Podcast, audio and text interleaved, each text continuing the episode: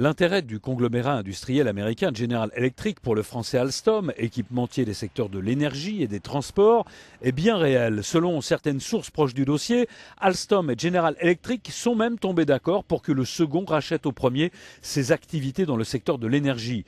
Bouygues, l'actionnaire principal d'Alstom, soutenant la transaction. Arnaud Montebourg, le ministre français de l'économie, a lancé vendredi un appel à la vigilance patriotique, comme le rapporte la presse et rappelant ainsi la préoccupation du gouvernement français. Alstom, c'est 93 000 emplois dans le monde, dont 18 000 en France, et la branche énergie d'Alstom, qui intéresserait l'américain, a généré près des trois quarts du chiffre d'affaires du français pour l'exercice 2012-2013. Sauf qu'Alstom aujourd'hui a besoin de cash pour survivre. L'entreprise avait déjà été sauvée de la faillite en 2004, notamment grâce à l'entrée au capital de l'État français pendant deux ans.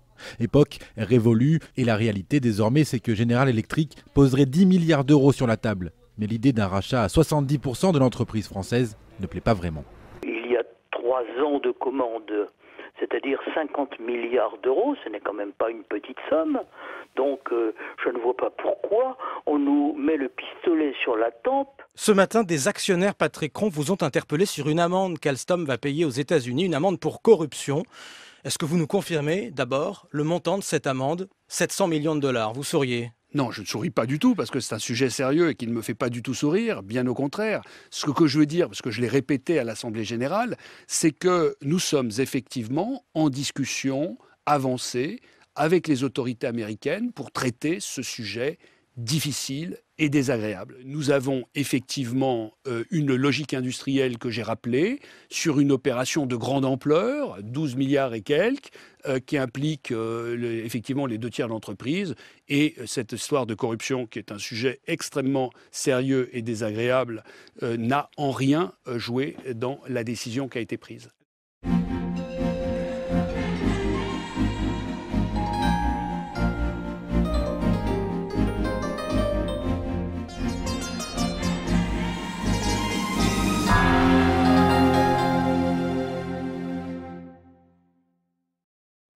Courant 2014, la société française Alstom, qui est composée de trois branches, une branche transport, une branche euh, réseau électrique et une branche euh, énergie, euh, a été rachetée par la société américaine General Electric suite à une histoire assez originale qui est liée au fait que Alstom aurait été pris la main dans le sac à faire de la corruption il y a de nombreuses années sur un certain nombre de contrats étrangers. La justice américaine a, a activé des enquêtes via le FBI et d'autres organismes pour mettre en lumière ces irrégularités d'Alstom, a commencé à la poursuivre en justice et a profité de cette poursuite en justice et de la menace qui a été effectuée sur les dirigeants d'Alstom de, les entraîner dans des risques et des conséquences pénales mais aussi financières pour amener la société française à accepter d'être rachetée par le groupe américain alors qu'elle ne souhaitait absolument pas une telle issue.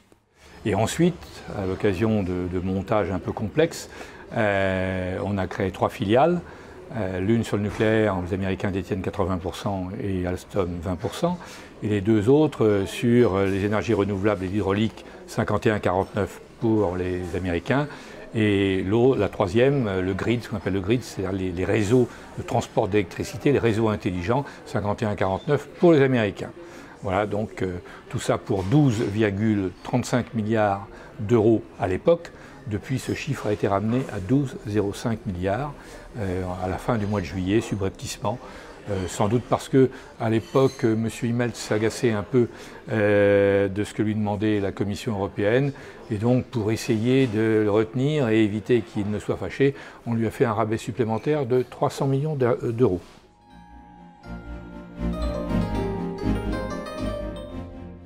Alstom est une société industrielle qui travaillait sur de nombreux secteurs. Il y avait notamment plusieurs éléments qui sont importants en termes de souveraineté pour notre pays. Premier domaine, celui des turbines. Alstom a deux particularités. Elle fournissait par le passé, elle continuait à fournir de manière encore euh, réelle un certain nombre de turbo-réducteurs ou turbo-alternateurs pour des bâtiments de la Marine nationale, des frégates, des sous-marins, y compris le porte-avions. Euh, et puis, euh, deuxième aspect, il faut savoir que c'est Alstom Energy qui fournit, encore une fois, les turbines des centrales nucléaires français. Et à partir du moment où la centrale nucléaire est un élément stratégique de notre autonomie énergétique, nous maîtrisons la chaîne euh, de, la, production du réacteur nucléaire et la turbine qui n'est pas un élément stratégique est néanmoins un élément critique et euh, ces turbines qui permettent le bon fonctionnement de la centrale nucléaire sont passées de facto entre des mains étrangères. Alstom, c'est un, d'abord c'est une très vieille entreprise, mais ensuite c'est un des piliers essentiels de la filière énergétique. Globalement, dans cette filière énergétique, notamment pour le nucléaire, qui est quand même un des fleurons de l'industrie française, vous avez trois grandes entreprises. Vous avez EDF, qui est l'exploitant, le maître d'œuvre, euh, qui gère un parc de 58 centrales. Euh, vous avez ensuite Areva, euh, qui est celui qui fournit toute la partie nucléaire euh, des centrales, et puis vous aviez Alstom qui fournissait toute la partie conventionnelle, non nucléaire, des centrales, notamment avec la turbine Arabelle, qui est une turbine de très grande qualité, qui n'équipe pas d'ailleurs que les centrales nucléaires, mais qui a été développée d'ailleurs avec une bonne partie de crédit public. Donc c'est pour ça que Alstom n'est pas une entreprise privée tout à fait comme les autres. D'abord parce que l'État, en 2003, euh, l'a sauvée en prenant 20%. Ensuite, la Commission européenne a obligé l'État à recéder ces 20% à une société privée, en l'occurrence Bouygues, mais aussi parce que nous avons beaucoup aidé, à travers des contrats par la SNCF, EDF, etc., par des crédits COFAS, nous avons beaucoup aidé Alstom. Et donc c'est un peu de notre patrimoine qui est récupéré par General Electric. Aujourd'hui, on estime qu'il y a trois grands groupes qui travaillent sur les, sur les, sur les turbines et sur les turbo-alternateurs. C'est essentiellement Siemens, les Allemands, General Electric, les Américains, et il y avait euh, évidemment Alstom, les Français. Il y a d'autres groupes qui, pour l'instant, montent en puissance, notamment en Chine. Mais aujourd'hui, les, euh, les, trois groupes euh, les plus importants sont, sont bien Alstom, Siemens et General Electric. Avec le rachat d'Alstom, euh, par General Electric. On fait disparaître d'une part un concurrent, mais ça veut dire qu'on a une espèce de consolidation sur le marché et qu'à partir de ce moment-là, les, les, entreprises auxquelles peuvent faire appel les pays qui disposent de, réacteurs et de centrales nucléaires, euh, eh bien ça limite énormément leurs approvisionnements et donc ils deviennent tous dépendants d'un nombre limité de fournisseurs.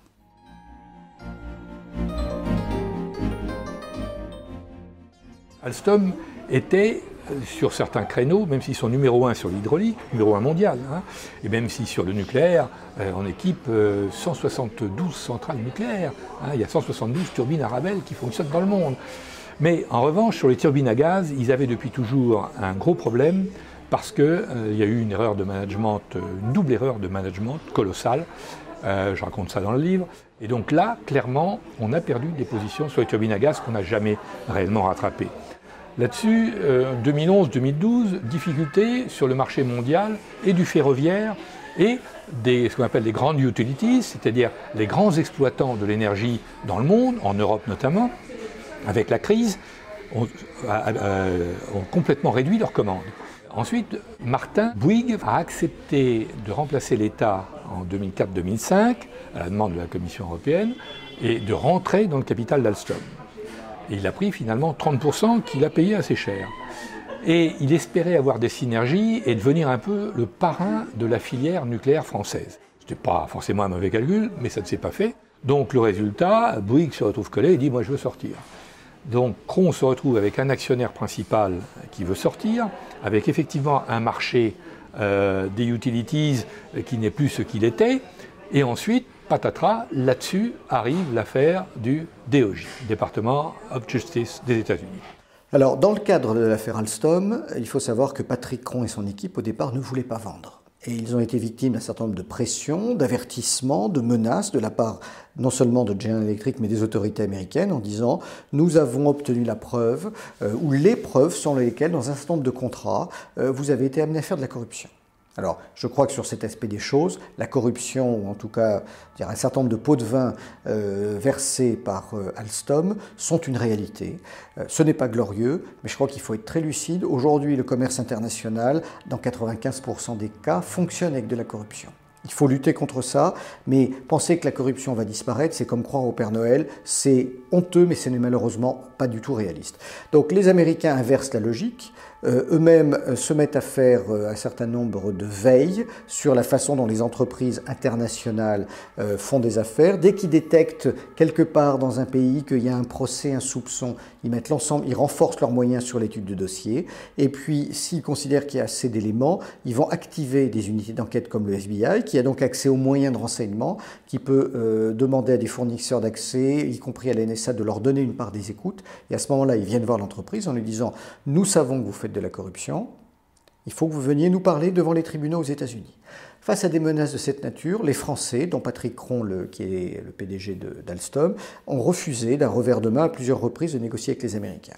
Les Américains, pour lui faire comprendre l'ampleur de la menace, euh, ont donc arrêté deux de ses collaborateurs, un vice-président britannique qui a été arrêté mais qui n'a pas euh, eu un sort aussi, euh, je dirais, aussi dramatique que le vice-président français, et Frédéric Pierucci, qui a été arrêté l'occasion d'un de ces passages sur le territoire américain, pour avoir, euh, je crois, échangé deux mails avec un consultant euh, qui était en charge de certains aspects du dossier. Il a été interné immédiatement dans une prison de haute sécurité, euh, dans des conditions absolument révoltantes, au milieu des, des, détenus de droit commun, mais aussi des violeurs et des criminels, pendant plus de 14 mois, sans pouvoir voir un avocat, sans pouvoir être, je dirais, voir ses proches, tout simplement avec derrière ça cette volonté de faire une pression énorme sur Alstom pour obliger Patrick Cron à céder. Alors là, on rentre dans euh, ce qui est l'image subliminale de toute cette affaire. C'est-à-dire que Patrick Cron euh, jure ses grands dieux que l'affaire et euh, les poursuites du DOJ contre Alstom ne sont pour rien dans son choix. Je dis que ce n'est pas vrai. Bon, lui maintient, et moi je maintiens que ce n'est pas vrai. Ça a joué un rôle essentiel. Et on va très vite comprendre pourquoi. Au départ, les gens d'Alstom, comme les gens de BNP Paribas, n'ont pas pris très au sérieux l'offensive américaine. Sans doute est-ce un peu la faute aussi du gouvernement français qui lui-même n'avait pas pris au sérieux toute la dimension de cette offensive américaine euh, sur le terrain de l'extraterritorialité et de la volonté d'imposer les normes, les règles et le droit américain à l'ensemble du monde. Aujourd'hui, il faut avoir conscience d'une chose, on est un peu dans la situation de l'Empire romain, euh, euh, du bas empire, espérons-le. Les Américains sont dans une situation tout à fait hégémonique, euh, qui est extrêmement dangereuse pour la totalité de leurs alliés même pour la paix et la sécurité mondiale. Euh, et ils ne cessent de développer des moyens d'action euh, au-delà de leurs frontières. Alors c'est d'abord de l'interventionnisme militaire illégitime, comme on l'a vu en 2003. Ce sont des frappes de drones qui font énormément de victimes collatérales. Mais surtout, là où ils sont très forts, c'est qu'ils ont un droit américain qui s'applique de manière extraterritoriale. C'est-à-dire qu'aujourd'hui, les procédures qu'ils ont mis euh, anticorruption, les procédures internationales qui s'appellent le FCPA, ça veut dire les Foreign Corrupt, Act, euh, Foreign Corrupt Practices Act, leur but c'est que dès qu'une entreprise étrangère fait un tant soit peu euh, d'affaires, euh, soit en dollars, soit en utilisant un fournisseur d'accès Internet américain, soit en utilisant une société de téléphonie américaine, soit bien sûr si l'entreprise a des activités sur le territoire américain, c'est-à-dire des filiales ou a répondu à des appels d'offres pour l'État fédéral ou pour l'un des 50 États fédéraux, eh bien les Américains considèrent qu'ils peuvent appliquer leurs droits. Je vous donne un exemple simple. Si une société suisse euh, gagne un contrat contre une société italienne euh, au Luxembourg en ayant fait toute la transaction en euros, euh, en ayant utilisé des, des, des réseaux téléphoniques allemands, mais que pour une partie des négociations, il y a quelques messages électroniques qui se sont échangés par un fournisseur d'accès américain, eh bien, ils deviennent passibles de poursuites pénales par la justice américaine. C'est du banditisme, c'est de l'action quasi criminelle, euh, dans la mesure où euh, euh, il n'y a, a pas de possibilité de réaction pour ceux qui sont victimes de poursuites de cette nature. C'est de l'extorsion de fonds, puisque les entreprises qui ont fait de la corruption, généralement il y a de la corruption, mais sont obligées de payer des amendes qui sont très élevées et qui mettent les entreprises en difficulté. Et c'est un véritable moyen de pression qu'ont développé les Américains depuis une décennie, dont nous prenons seulement conscience en France depuis peu de temps. 70% des transactions internationales se font en dollars. Tous les contrats d'armement, les contrats pétroliers, les contrats aéronautiques se font en dollars. Toute la cotation des matières premières se fait en dollars. Donc, ça transite par le dollar. Euh, et à partir du moment où les banques les systèmes informatiques, il y a 25 ans, ça transitait pas. Les systèmes informatiques n'étaient pas connectés. Maintenant, avec SWIFT, tout est connecté et tout passe par les États-Unis. En plus, les Américains contrôlent les logiciels. Regardez bien, dans les négociations commerciales, avec le Pacifique comme avec l'Atlantique, hein, le TPP et le TAFTA, l'un des points essentiels, c'est que les Américains veulent contrôler les données. Et ils veulent que soit les serveurs soient logés aux États-Unis, soit que les serveurs utilisent des logiciels américains pour pouvoir, à la trace, alors on parle, au nom du terrorisme, hein, bon, la lutte contre le terrorisme, mais c'est pour pouvoir suivre à la trace les transactions et pour pouvoir contrôler. Donc, c'est une sorte d'impérialisme, soyons clairs. Et à partir du dollar, ils contrôlent tout. L'ensemble de l'encadrement d'Alstom ne pouvait plus voyager dans la moitié des pays du monde. Et vous ne pouvez plus diriger une entreprise à ce moment-là. C'est fini. En plus, on parlait à l'époque d'un risque de 1 milliard, 1 milliard et demi de dollars. Et donc, euh, je pense que c'est humain que Patrick Cron s'est dit, mais oui, mais c'est bien sûr, il n'y a qu'un moyen de régler tous mes problèmes en même temps, hein, bah, c'est de vendre à, qui? À General Electric. Alors General Electric n'attendait que ça. Il y a plusieurs raisons qui, a priori, euh, nous amènent à penser euh, que la stratégie de General Electric, depuis le début, était de racheter Alstom par tous les moyens possibles. Dans la stratégie de General Electric, il y avait un certain nombre de, paramètres qui existaient.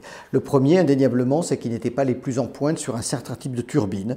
Et donc, ils voulaient compléter leur gamme euh, et jouer un rôle de premier acteur mondial dans le domaine. Donc, Alstom Energy représentait pour eux un certain nombre d'avantages. Mais dans cette démarche, euh, General Electric n'agit pas que pour des raisons concurrentielles ou des raisons de business, il agit également pour des questions d'intérêt national américain. Au niveau, euh, au niveau des États-Unis, dans, leur recherche actuelle de, de, maintien de leur hégémonie mondiale, de leur première place euh, économique, il y, a une, il y a une double logique chez eux. C'est à la fois, bien sûr, être les premiers dans tous les domaines, mais autant que possible, limiter l'émergence de tout concurrent ou de toute autre entreprise qui pourrait soit leur faire de l'ombre, soit leur faire de la concurrence. Donc il faut autant chercher dans l'agressivité commerciale dont, font preuve et les entreprises américaines et l'État américain, les aspects positifs, quels sont les, éléments dont ils retirent bénéfice en termes de conquête de parts de marché, en matière de nouveaux revenus pour la communauté nationale, mais aussi tout ce dont ils vont priver leurs adversaires. Et il y avait donc des vrais intérêts commerciaux pour Alstom et il y avait des vrais intérêts stratégiques pour le gouvernement américain. Quels étaient les, intérêts stratégiques pour le gouvernement américain? D'une part, euh, rendre un peu plus dépendant la France d'approvisionnement américain. Depuis 2003, il ne faut pas l'oublier, un, réel ressentiment a existé dans un certain nombre de milieux politiques et milieux économiques euh, à l'égard de la France, puisque nous sommes opposés, et à juste titre, à l'invasion tout à fait illégitime de, l'Irak par les, forces américaines sur le faux prétexte de la présence d'armes de destruction massive. Euh, ça s'en est euh, ça s'est traduit par un French bashing qui est resté quelques années aux États-Unis. Si la chose a disparu euh, des, débats publics, il reste quand même une forme de ressentiment. Donc à ce moment-là, on a quand même cherché à faire payer la France. Euh, le fait aujourd'hui que la France est parmi les pays européens le seul pays qui a encore une grande indépendance énergétique, qui dispose malheureusement de moins en moins, mais encore d'une industrie d'armement à peu près complète, ça lui donne une autonomie dans beaucoup de situations vis-à-vis de Washington et ça déplaît aux Américains. Donc on a sur l'opération rachat euh, Alstom par General Electric à, gérer une convergence des intérêts américains, que ce soit des intérêts privés dans des buts commerciaux, hein, comment éliminer un concurrent euh, qui travaille dans le, domaine énergétique des marchés pour mieux euh, développer son business, et de l'autre côté, comment affaiblir un État allié qui a tendance à faire preuve de trop d'indépendance de manière à le faire rentrer dans le rang. Bien sûr que certaines sociétés américaines ont été aussi poursuivies et condamnées, mais généralement, on s'aperçoit qu'une société américaine paye à peu près une amende quatre fois moindre qu'une société étrangère, généralement européenne, euh, de temps en temps, euh, je dirais asiatique. On sait aussi que euh, c'était la quatrième fois que General Electric utilisait ce ressort des, dispositions anticorruption pour faire de la croissance externe et racheter des sociétés qui avaient été mises euh, en difficulté à cause des procès. Et c'est aussi la seconde fois que ça se passe pour une entreprise française, puisque euh, Alcatel, à l'occasion de son rachat par euh, Lucent, a été victime d'une stratégie tout à fait similaire. Et on sait aussi que quatre ou cinq sociétés françaises vont être visées de nouveau dans l'année qui vient par des démarches de même nature. Il faut se souvenir qu'il y a un quart de siècle, la France avait un géant mondial qui s'appelait Alcatel-Alstom, qui était le numéro un mondial pour les télécommunications, la fourniture de centraux téléphoniques, qui était le numéro un mondial pour les câbles, avec les câbles de Lyon, et qui était l'un des trois, quatre grands mondiaux, même devant Mitsubishi à l'époque, pour ce qui concernait euh, la livraison d'énergie de, turbines, etc., avec Alstom et avec Jack Alstom. Et euh, Jack Alstom et Alstom ont été un des piliers de la filière nucléaire française. Donc là, vous enlevez une des briques de cette filière. Hein, et on n'est plus tout à fait maître chez nous.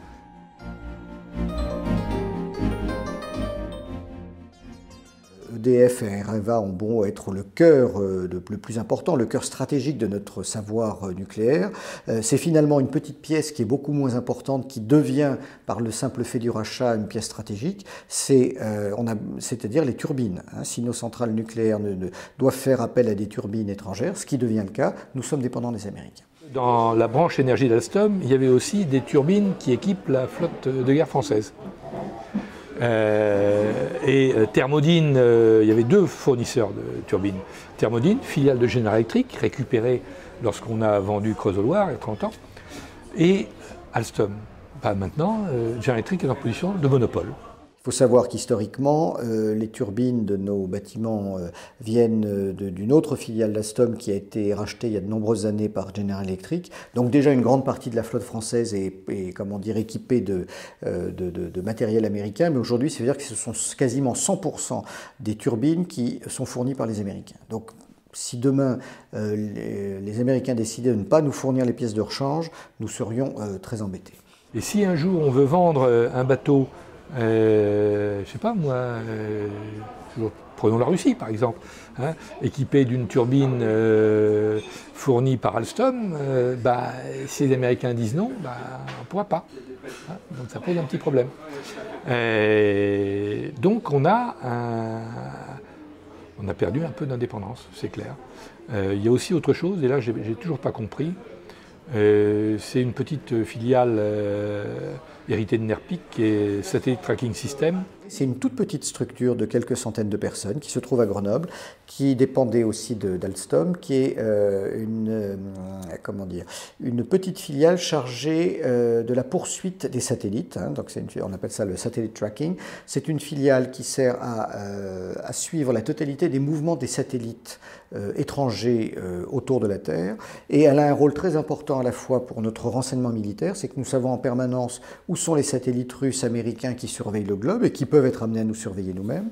Et ça avait aussi une importance fondamentale pour la dissuasion nucléaire, parce que c'est en fonction de la position des satellites que nous faisons sortir nos sous-marins de la rade de Brest pour être sûr qu'ils ne soient pas suivis par un satellite au moment où ils rentrent dans l'eau, ils partent en patrouille. Donc cette petite filiale qui faisait partie du, deal, euh, aujourd'hui se retrouve elle aussi euh, entre des mains américains. Et on a là donc trois points qui malheureusement euh, mettent totalement, je dirais, notre pays en matière de souveraineté entre des mains étrangères. De la même façon, si vous voulez, c'est un savoir-faire qui va progressivement, petit à petit, disparaître. Même si, évidemment, General Electric n'a pas intérêt, General Electric a une usine à Belfort où il fabrique des turbines à gaz depuis longtemps, Bon, General Electric se, voudra bon citoyen français, sauf que General Electric est américain et que ses intérêts et les intérêts des États-Unis passeront toujours avec nos intérêts euh, de la France et qu'il peut arriver que ce ne soit pas tout à fait les mêmes. Alors si on analyse en parallèle la manière dont nos autorités politiques mais aussi économiques se sont comportés. On est bien sûr absolument sidéré. Euh, je crois que le, mot de nullité est, le, plus approprié. À la fois par une absence de prise de conscience des nouveaux enjeux. Euh, nos politiques, dont une grande majorité n'ont jamais travaillé en entreprise, ne s'intéressent pas aux questions de renseignement, sont beaucoup plus centrés sur la vie politique, politicienne française que sur la compréhension des grands enjeux, sont assez naturellement en retard dans la perception de ces pratiques, de ces défis qui caractérisent le monde moderne et qui caractérisent exactement la lutte entre les entreprises et, l'implication des États en soutien de leurs entreprises. Euh, ça, ça a été, c'est la première, c'est la première constatation. La seconde constatation, c'est qu'il y a eu, de la part de nos politiques une véritable. Euh, ils ont été véritablement victimes des moyens de pression américains, soit par de la communication classique, soit par des promesses qui n'engageaient que ceux qui les, euh, faisaient. Euh, et donc, ils n'ont absolument pas perçu les enjeux et l'importance des enjeux de ce dossier. Ils ont été aussi probablement piégés parce que les choses allant très vite, ils se sont trouvés à ce moment précis sans moyen d'action sans moyen d'action parce que effectivement nous n'avons pas de loi, nous n'avons pas de dispositif qui nous permettent de faire face à ce genre de situation.